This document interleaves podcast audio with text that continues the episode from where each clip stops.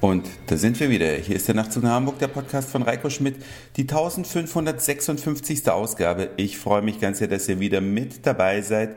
Es ist circa drei Monate her, dass es hier den letzten Nachtzug gab und einige wenige Nachtzug nach Hamburg-Hörer, die nach so langer Zeit immerhin noch die Facebook-Seite von Nachtzug nach Hamburg im Blick hatten, die würde es wenig überraschen, dass es heute weitergeht, denn in Facebook unter Nachtzug nach Hamburg hatte ich ja quasi durch die Blume angekündigt, dass es heute endlich weitergeht. Und ums Hören soll es mir heute auch gehen, nur ganz kurzes Update. Simi und mir geht es einigermaßen gut. Besser könnte es einem ja immer gehen, wie ihr wisst, aber natürlich auch erheblich schlechter.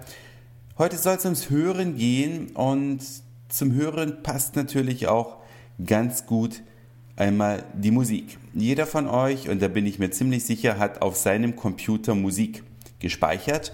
Egal mit welchem Programm ihr die Musik anhört, ob das Winamp ist oder ein Media Player oder vielleicht auch iTunes.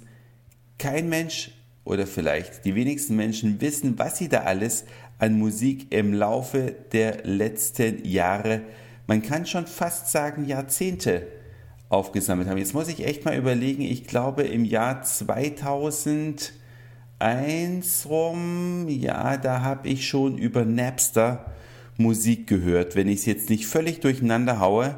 Aber so lange ist es schon her, dass man Musik quasi auf der Festplatte hat, bei einigen Freaks vielleicht sogar noch deutlich länger. Lange bevor der iPod das Licht der Welt erblickt hat, gab es ja die Musik auf den Festplatten der Heimcomputer schon.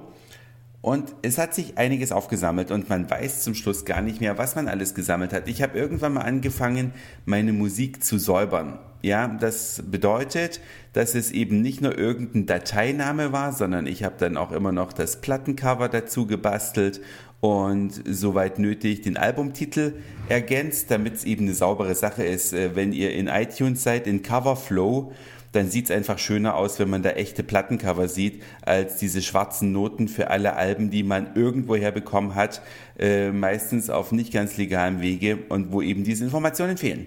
Und dennoch, trotz dass die Musik gepflegt äh, war, hat man super viel Musik da drauf von der man schon gar nichts mehr wusste, weil ich weiß gar nicht, für wie viele Tage und Nächte oder Wochen die Musik reichen würde, die ich in meinem iTunes hatte. Das ist das Einzige, was ich jetzt noch nicht rausgeguckt habe.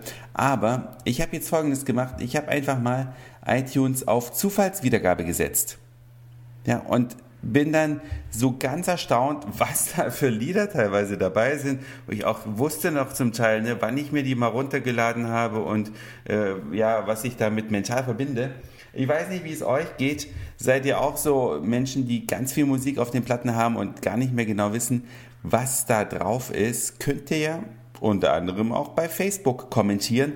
Allerdings natürlich noch viel besser auf der Nachtzug nach Hamburg Homepage kommentieren, denn die Nachtzug nach Hamburg Homepage kann jeder angucken, Facebook im Prinzip auch, aber manche mögen einfach Facebook nicht. Von daher ist es besser, Kommentare auf der Nachtzug nach Hamburg Homepage unterzubringen und dann die, den anderen zum Weiterkommentieren zur Verfügung zu stellen. Jetzt bin ich mal ganz gespannt, wie viele Hörer die heutige Folge anhören. Habt ihr eigentlich überhaupt noch Lust auf Nachtzug nach Hamburg nach so einer langen Zeit? Ja, oder brauche ich das eigentlich gar nicht weiterzumachen? Das könnt ihr mir alles schreiben, natürlich auch als private E-Mail an nachtzug.email.de. Und ich bin mal gespannt, falls ich doch jetzt noch die ein oder andere Folge weitermache, wie schnell es geht, bis ich auf meine alte Hörerzahl wieder gekommen bin. Und in der Zeit könnt ihr mir verraten, was ihr alles so Schönes im Internet entdeckt habt in den letzten drei Monaten. Ich kann euch nur sagen, bei mir sind es einige witzige Geschichten, zum Beispiel Formspring. Ja, bei Formspring könnt ihr mir ja Fragen stellen und die kann ich dann beantworten und jeder kann die Antwort lesen. Aber was ich nicht wusste, man kann auch bei anderen Leuten die Fragen und Antworten durchlesen.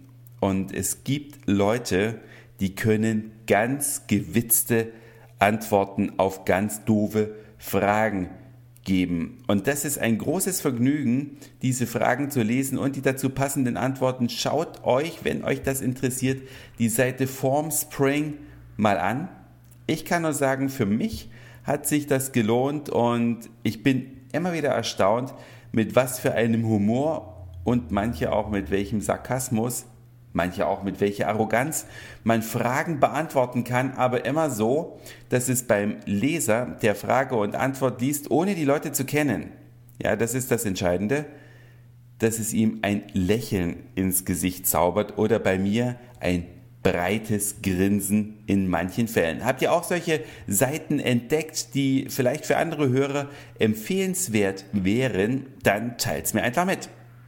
Das war's für heute. Dankeschön fürs Zuhören, für den Speicherplatz auf euren Geräten. Ich sag Moin, Mahlzeit oder guten Abend, je nachdem, wann ihr mich hier gerade gehört habt. Und vielleicht hören wir uns schon morgen wieder. Euer Reiko.